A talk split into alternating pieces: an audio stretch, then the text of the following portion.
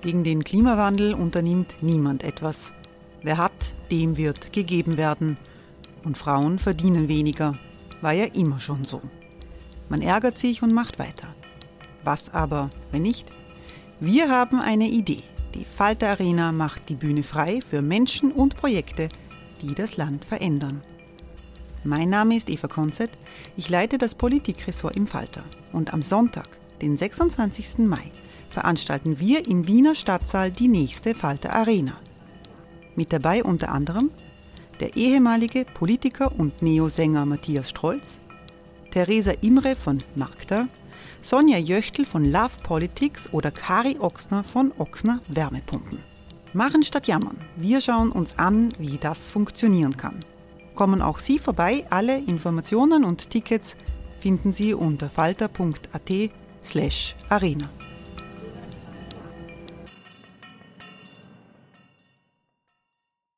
Falter-Podcasts werden durch Werbung unterstützt.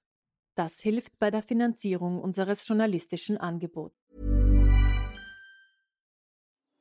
Die Erderhitzung ist kein Gefühl, aber mit vielen Gefühlen verbunden. Sorgen etwa oder Angst. Eine Veranstaltung gegen diese Ohnmacht ist Tipping Time, eine Klimakonferenz der Zivilgesellschaft. Von 9.5. bis 11.5. findet Tipping Time in Kooperation von Globe Art, Solektiv und Tangente St. Pölten statt und lädt ein zu Diskurs, Diskussionen und Workshops mit namhaften Vortragenden wie Nikolai Schulz und Friederike Otto. Weitere Informationen finden Sie auf www.tangentesanktpölten.at.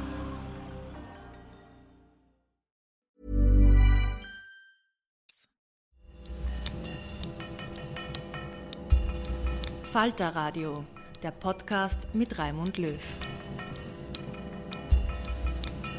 Sehr herzlich willkommen, meine Damen und Herren, im Falter Radio. Von neuem tobt am Balkan der Kampf der Nationalisten um den Kosovo.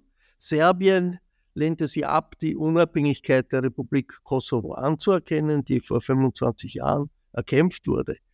Brennpunkt des aktuellen Konflikts jetzt ist der Norden des Kosovo, in dem Serben leben, eine Minderheit im albanisch äh, dominierten Kosovo und die Serben im Norden akzeptieren die staatlichen Behörden Kosovos nicht und werden dabei äh, von Belgrad unterstützt.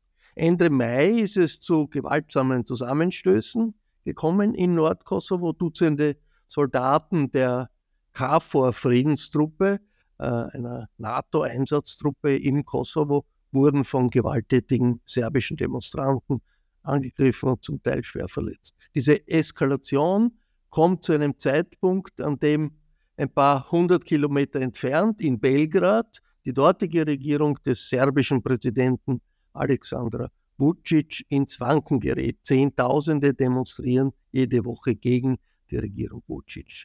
Und die Sorge ist in Europa genauso wie in Amerika, dass in dieser instabilen Situation der Nationalitätenkonflikt zwischen Serben und Albanern wieder voll ausbrechen könnte. Wir versuchen in dieser Sendung die unübersichtliche Lage ein bisschen zu entwirren und ich freue mich, dass Falter-Mitarbeiterin Nina Brunner hier ist. Hallo. Nina Brunner hat aus Belgrad berichtet. Nina, wie angespannt ist diese Situation in Serbien im Augenblick? Wie hast du das erlebt? Ich bin vor zwei Wochen nach Belgrad gefahren, weil Präsident Alexander Vucic ähm, ein historisches Ereignis quasi angekündigt hat. Er hat zum größten Treffen in der serbischen Geschichte geladen. Und dieses Treffen kam nicht von ungefähr. Ähm, Alexander Vucic äh, versucht hier eine Flucht nach vorne. Er steht nämlich äh, massiv unter Druck äh, in Serbien von der Straße. Und das, was sozusagen jetzt äh, passiert in, in Serbien, ist äh, etwas, was man in Belgrad äh, spöttisch Prebrojavanje nennt. Sagen, es wird durchgezählt, wer ist stärker, die Opposition oder Vucic und dass die Situation im Kosovo just an diesem Tag eskaliert ist, als er dieses große Treffen hatte, ähm, hat seiner Inszenierung sehr gedient. Er hat sich inszeniert als äh, der starke Mann, der die Armee in äh, Bereitschaft setzt. Überall gab es große Fahnen. Äh, martialische Märsche wurden gespielt, äh, Leute, seine Anhänger, die in T-Shirts herumgelaufen sind mit seinem Konterfei. Also auf, aufgeheizte nationalistische Stimmung in Belgrad. Zugeschaltet ist der Balkanexperte Vedran Cic. Willkommen. Einen schönen guten Tag. Vedran Cic ist Mitarbeiter im Österreichischen Institut für internationale Politik. Wie groß ist denn international die Sorge, dass diese Lage voll explodieren kann im Kosovo? Ich glaube, die Sorge äh, in den letzten Tagen war sehr, sehr, sehr ausgeprägt. Äh, und zwar aus mehreren Gründen. Einerseits äh, gab es zwar im Kosovo immer wieder Spannungen, aber dass auf einmal Dutzende Soldaten der NATO-Truppe, der KFOR, verletzt oder teils schwer verletzt werden und auch noch mit Blendgranaten oder mit Handgranaten das äh, passiert ja auch nicht jeden Tag. Äh, zweitens hat man im März dieses Jahres nach einer langen Kette von Spannungen den kosovarischen Premierminister Albin Kurti und den serbischen Präsidenten Vucic dazu gebracht, dass sie eine Vereinbarung äh, abschließen, zwar nicht unterzeichnen, aber abschließen unter Vermittlung der USA und äh, der Europäischen Union, wo sie äh, versprochen haben, dass sie die Beziehungen zueinander normalisieren werden und schrittweise aus diesem Teufelskreis auch herauskommen möchten. Und äh, im Westen hoffte man äh, tatsächlich im März, äh, als man in Ochrid diese Vereinbarung traf, äh, dass es nun zu einer langfristigen äh, Stabilität in der Region kommen wird. Und kaum äh, zwei Monate später hat man dann diese Szenen, die auch auf den Titelseiten der westlichen Medien äh, standen. Und natürlich ist da die Enttäuschung sehr groß, aber auch die Angst, dass man äh, diesen äh, Teufelskreis äh, aus Gewalt, aus Nationalismen, aus Spannungen nicht durchbrechen wird können. Jetzt unmittelbar vor Ort, wie ist die Situation da jetzt? Diese Zusammenstöße, die gab es Ende Mai.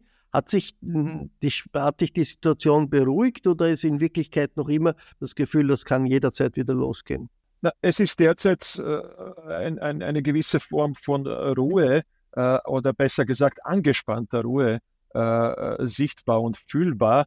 Äh, es gibt keine Ausschreitungen mehr, äh, aber es gibt äh, auch keinen klaren Weg aus diesem Konflikt heraus. Also was wir derzeit erleben in den vier Gemeinden sind die KFOR-Soldaten, die weiterhin stationiert sind. Diese Truppe wurde auch mit 700 weiteren Soldaten, vor allem auch aus der Türkei, verstärkt.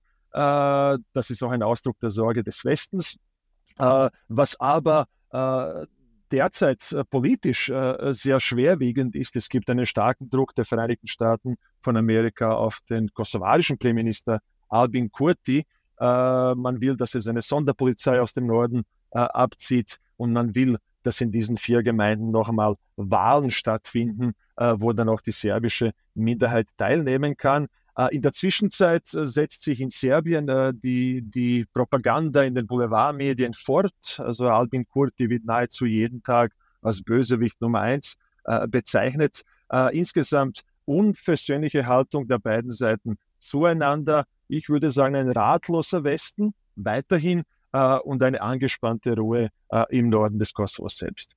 Entzündet hat sich ja dieser Konflikt im Norden des Kosovos an der Frage, ob gewählte Bürgermeister in diesen vier Gemeinden in ihre Gemeindeämter einziehen äh, können. Äh, das haben sie versucht äh, und ihre Arbeit aufnehmen können. Diese Bürgermeister sind dann vertrieben worden durch die Demonstranten, durch die serbischen Demonstranten. Warum ist es zu diesen gewaltsamen Demonstrationen gekommen? Die Bürgermeister sind ja gewählt, sind demokratisch gewählt. Äh, warum Gewalt gegen demokratisch gewählte Bürgermeister, äh, Vedran Cic?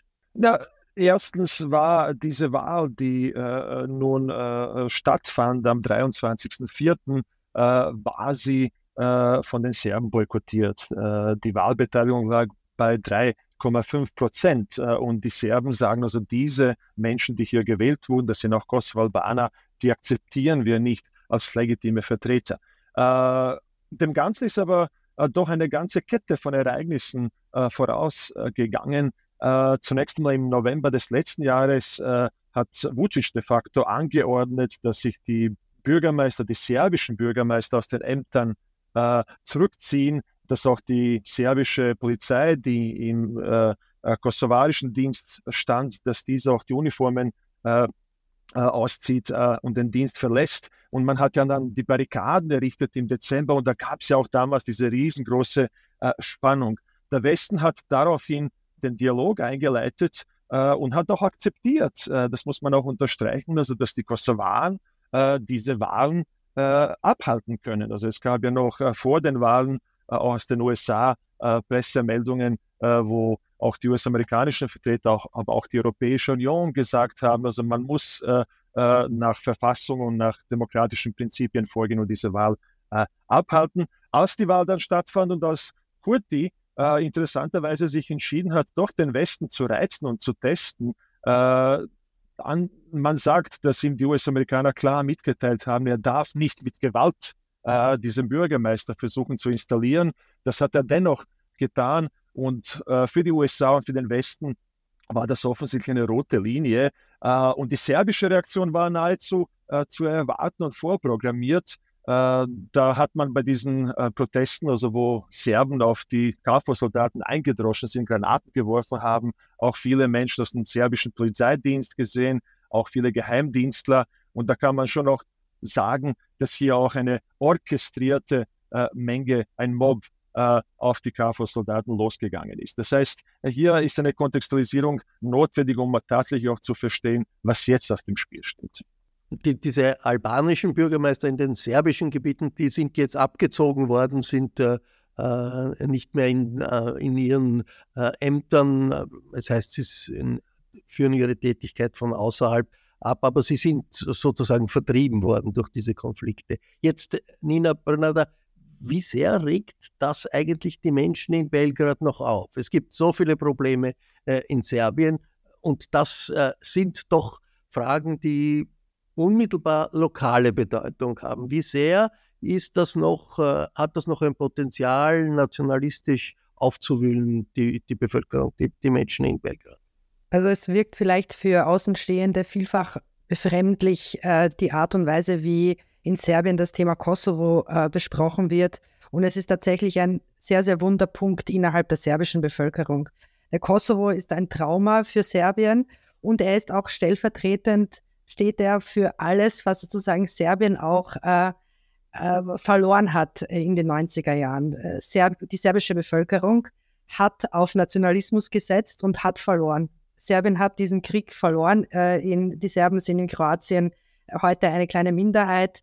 Ähm, Bosnien ist äh, quasi komplett umgewühlt, wenn, wenn es auch, selbst wenn es sozusagen auch diese Republika Srpska gibt, die das einzige ist, was äh, die serbische Politik hervorgebracht hat. Aber Montenegro ist heute ein eigenständiger Staat. Und ähm, all diese Dinge ähm, sind sozusagen heute ähm, noch unverdaut in der, innerhalb der serbischen Bevölkerung. Ähm, und es gibt keine Auseinandersetzung mit diesem mit diesem Jahrzehnt. Äh, das er würde sehr, sehr viel auch Mut erfordern äh, innerhalb der serbischen Bevölkerung, nämlich auch einzugestehen, dass man selbst ja auch an diesen all diesen Dingen schuld ist und auch sozusagen Schuld einzugestehen, was man alles an Leid äh, den anderen äh, Bewohnern des ehemaligen Jugoslawiens angetan hat. Also das, das Massaker an, an, an, an äh, äh jugendlichen Burschen, Tausenden in, in Srebrenica, das, ist das irgendwo ein Thema? Es ist kein Thema, es, ist, es, es wird nicht darüber gesprochen. Wenn, wenn, wenn man heute äh, durch Belgrad geht äh, und an Touristenlokalen vorbeigeht, dann sieht, hört man Musik, äh, Lieder, nationalistische Lieder, die äh, äh, aufs Übelste Bosniaken, Muslime beschimpfen. Ähm, und man, man, man, man hat das Gefühl, man ist gefangen in den 90er Jahren, wenn man durch Belgrad geht teilweise. Ein, ein, trauriges Bild. Aber der starke Mann Serbiens, das ist Alexander Vucic, der Präsident. Äh, wie ist er zu beschreiben? Wie muss man den verstehen? Ein autoritärer Nationalist, Demagoge mit Wurzeln in der Milosevic-Zeit. Wofür, was ist heute seine Stärke und was ist heute seine Position? Naja, also Vucic ist natürlich ein Produkt der 90er Jahre, äh, wie du richtig sagst. Er ist ein eingefleischter Nationalist, der ein Großserbien propagiert hat in den 90er Jahren und sozusagen Serbien bis an die äh, kroatische Adriaküste quasi äh, äh, verortet hat. Er war, das dürfen wir nicht vergessen, die rechte Opposition von Slobodan Milosevic. äh, der dann wegen äh, Kriegsverbrechen angeklagt wurde.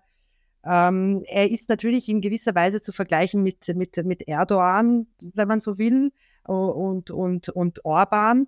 Aber Erdogan beispielsweise hat, geht dann doch nochmal stärker gegen die Opposition äh, ähm, vor, die in Serbien auch nicht so wahnsinnig gut organisiert ist, wie diese neuen ähm, Proteste zeigen.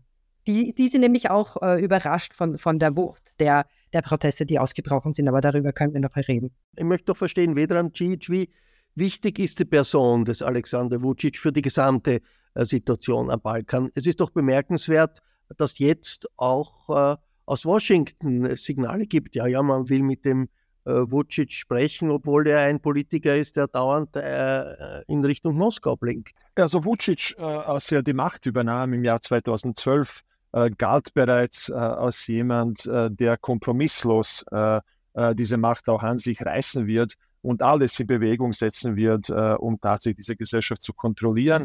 Er hat ja auch als Persönlichkeit messianische Züge, äh, er appelliert an die Größe, also seiner Persönlichkeit und auch des Volkes. Uh, und ich habe oft das Gefühl, wenn ich ihm zuhöre, und er ist ja nahezu jeden Tag uh, in, in, in, in, Fernsehkanälen zu sehen, dass er tatsächlich glaubt, einer der ganz großen Serben der Geschichte zu sein. Was aber jenseits der Persönlichkeit steht, ist tatsächlich doch eine tiefe Verwurzelung in einem nationalistischen Diskurs der 90er Jahre war. Er, er selbst war ja zeitlang auch äh, Vize-Informationsminister in der Regierung äh, Milosevic noch in den 90er Jahren. Äh, und diesen Nationalismus als Vehikel oder als Machtmittel hat er äh, nie aufgegeben. Er hat sich zwar immer wieder als Pragmatiker dargestellt, also noch in der Zeit von Angela Merkel hat er es auch geschafft, dass er als ein pragmatischer Politiker aufgefasst und verstanden wird.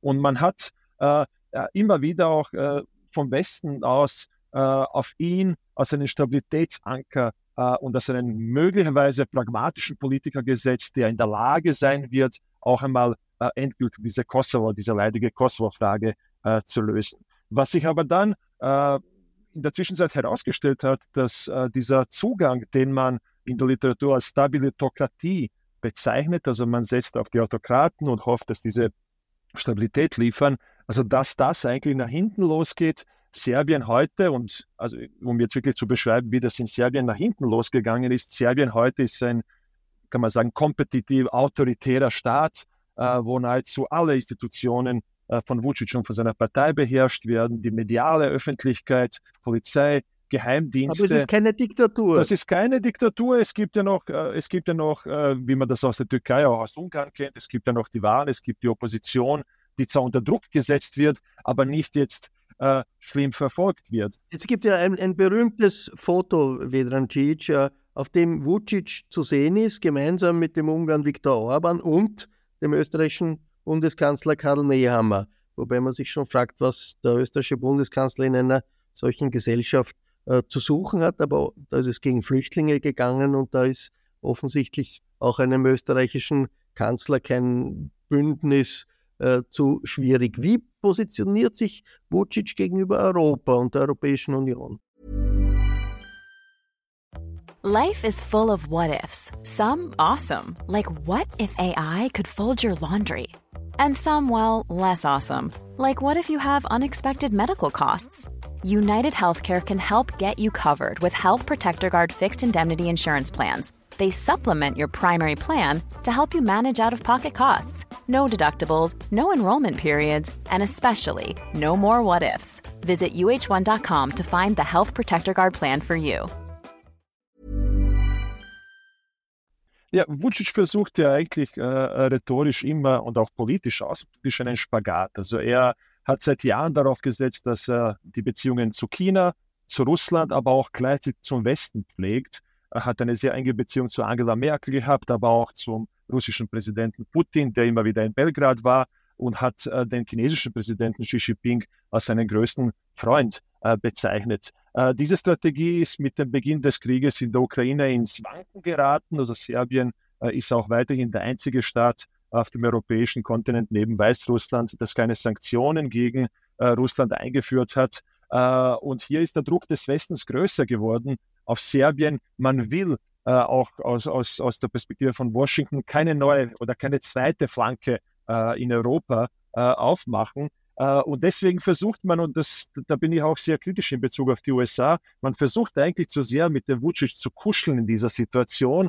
Man hat auch in den letzten Tagen äh, gesehen, dass zum Beispiel der äh, US-amerikanische Botschafter in Belgrad, Christopher Hill, davon gesprochen hat, dass Vucic ein immer besserer und besserer Partner des Westens wird. Und was hier ausgeblendet wird, ist wirklich die Demokratielage in Serbien. Serbien ist in den letzten zehn Jahren gemeinsam mit Ungarn, mit der Türkei, äh, eines äh, der Länder gewesen, das sich am stärksten autokratisiert haben weltweit. Das zeigen alle Studien. Ich, ich, ich möchte dann gleich auch mit Nina Brunner über diese Protestbewegung gegen Vucic sprechen, aber weil wir bei Kosovo äh, waren, äh, Vedran Cic, der Gegenspieler des Vucic ist Albin Kurti, der äh, kosovarische Regierungschef, ein Mann, der nicht aus dem Establishment kommt, der ursprünglich so ein bisschen ein Oppositionspolitiker war, äh, auch als Grüner bezeichnet wurde und äh, nichts zu tun hat mit den äh,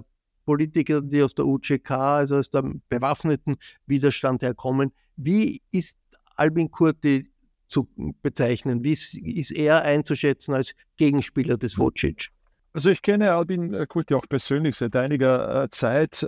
Äh, äh, er hat äh, sehr, sehr starke und klare Prinzipien. er ist, man könnte auch fast sagen, in, in, in seiner Politik auch recht stur manchmal, also weil er ganz einfach überzeugt ist von dem, was er tut.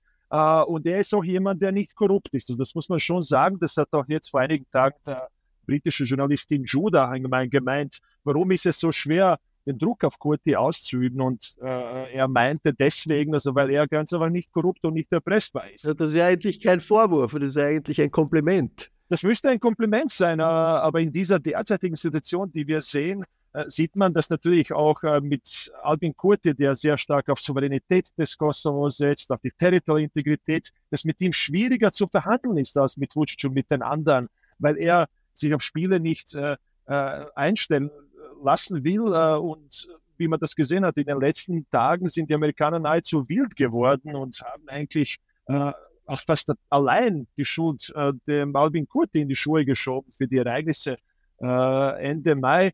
Äh, und da sieht man natürlich die, also die, große Frage, die sich stellt, also wird Alvin Kurti irgendwann äh, auch klein beigeben? Wird er äh, sich kompromissbereiter zeigen oder wird er ganz einfach auch gegen den Druck des Westens seine Politik durchziehen? Das können wir derzeit, äh, glaube ich, noch nicht beantworten. War es bei den Albanern sehr populär, gerade deshalb, weil er hm, nicht von irgendwelchen Korruptionsvorwürfen äh, betroffen ist. Ja, also das stärkt seine Popularität äh, und man muss ja auch wirklich sagen, dass diese Beziehungen zwischen Albanern und Serben seit Jahrzehnten angespannt sind und viele Albaner sehen ja in ihm eine Figur, die endlich auch dem Westen, aber auch durchaus jetzt hier und vor allem auch Serben sagt, bis hierher äh, und nicht weiter. Wir lassen uns auf diese Spielchen nicht heilen.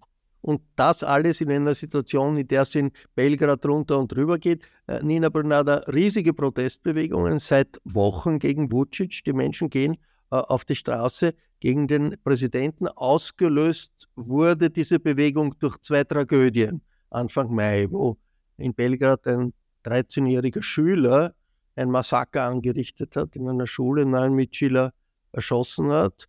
Äh, Szene, die man aus den USA traurigerweise kennt, aber, aber nicht in Belgrad. Und ein paar Tage später hat es eine ähnliche Szene in einem Dorf gegeben. Warum äh, erschüttert das die, die serbische Bevölkerung in so großem Ausmaß weg? Gewalt ist ja am Balkan in den letzten Jahren, Jahrzehnten leider immer wieder präsent gewesen. Hm, ja, also wir haben in Serbien eine sehr spezielle Situation. Wir haben ähm, ähm, Waffenbesitz in Privathaushalten, der der höchste ist in, in Europa. Also äh, 40 von 100 Haushalten besitzen zumindest eine Waffe ähm, im Schrank irgendwo oder im Keller oder im, im, im Abstellkammerl. Ähm, das ist das eine. Das andere ist, äh, es gibt natürlich niemand äh, von den Protestierenden, Vucic oder äh, der Regierung die Schuld an diesen Massakern äh, direkt, aber was sehr wohl ein Thema ist und was sozusagen auch der Auslöser war von diesen Protesten, ist die allumfassende, tiefgreifende Gewaltkultur in Serbien, die massiv ähm, gehegt und gepflegt wird von einem Mediensystem, das äh, Gewalt in Dauerschleife zeigt, einerseits und andererseits äh, ganz klar von, von Alexander Vucic äh, kontrolliert wird. Im Serb in Serbien äh, sind die Menschen fern, also so viel fern wie in kaum einem anderen Land in Europa. Ähm, und Vucic do läuft dort in Dauerschleife. Beispielsweise die äh, NGO ZIRTA hat herausgefunden oder recherchiert, dass ähm, er 24 Mal im Monat äh, vor, vor die TV-Kameras tritt und dort äh, dreiviertel Stunde in, äh, ohne Unterbrechung spricht. Ähm, das sind Dinge, die ähm, sozusagen sehr massiv den Alltag durchdringen und eine Gewalt äh, normalisieren, ähm, die total schädlich ist für das Klima in dem Land. Und es gab, be bevor es diese schrecklichen Tragödien gab, äh, war Serbien in einer Art ähm, Apathie gefangen. Also das hat ganz, ganz viel aufgebrochen äh, und auch die Opposition total überrascht.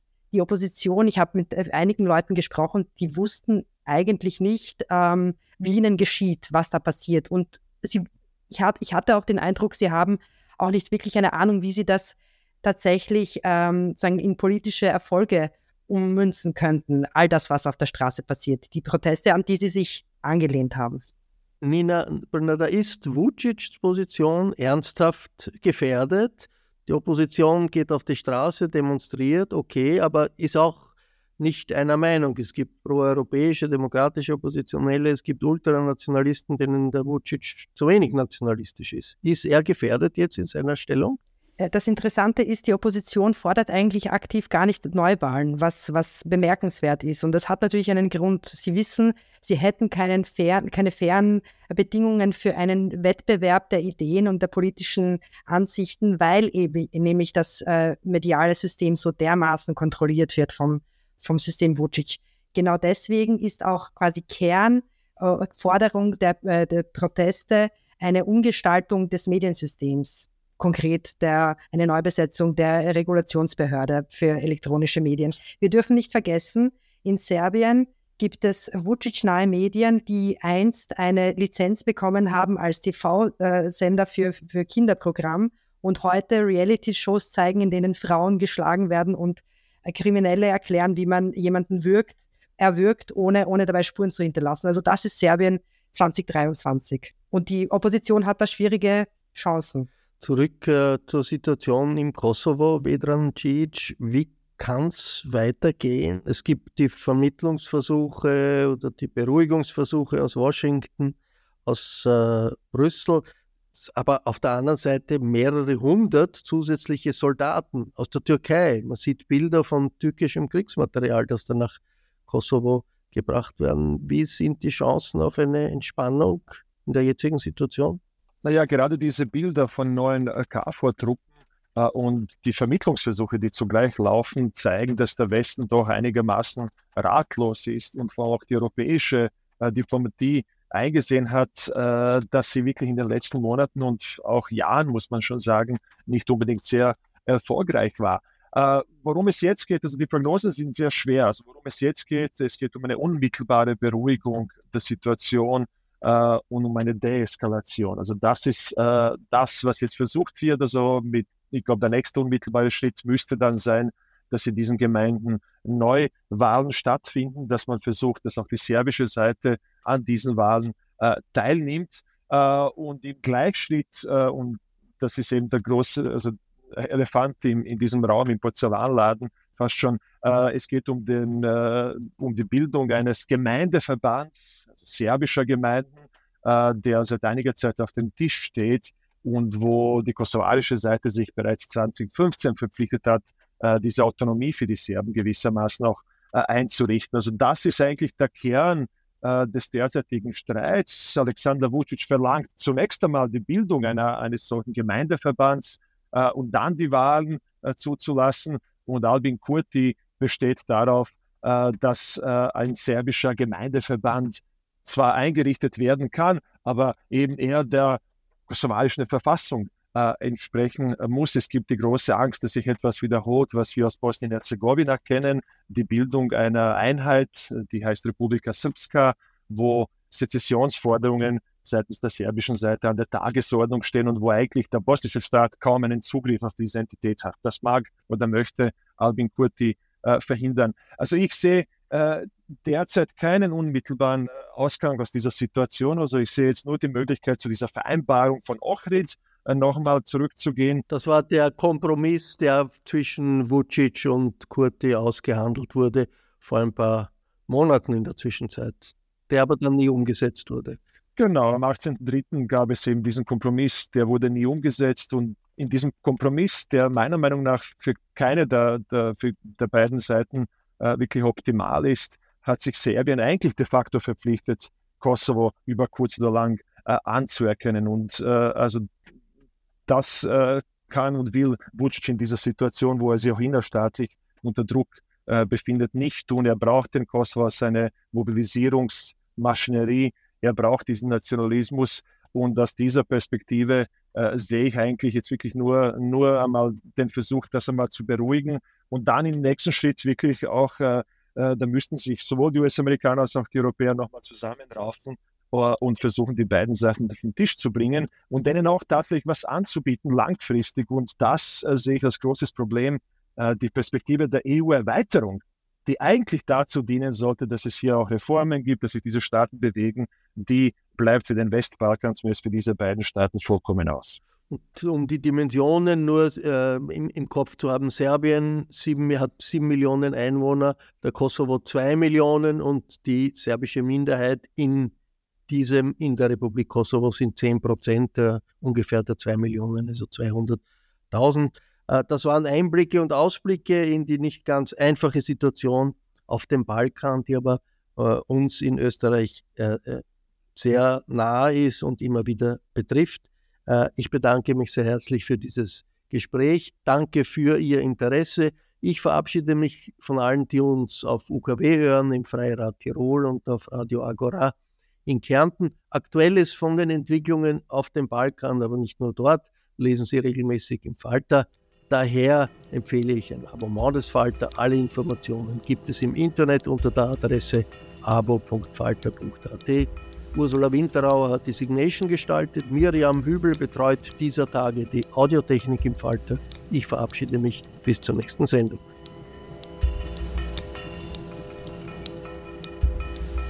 Sie hörten das Falterradio, den Podcast mit Raimund Löw.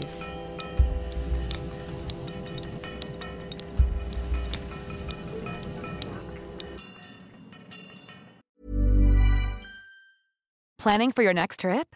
Elevate your travel style with Quince. Quince has all the jet setting essentials you'll want for your next getaway, like European linen, premium luggage options, buttery soft Italian leather bags, and so much more. And is all priced at 50 to 80% less than similar brands. Plus, Quince only works with factories that use safe and ethical manufacturing practices. Pack your bags with high-quality essentials you'll be wearing for vacations to come with Quince. Go to quince.com/pack for free shipping and 365-day returns.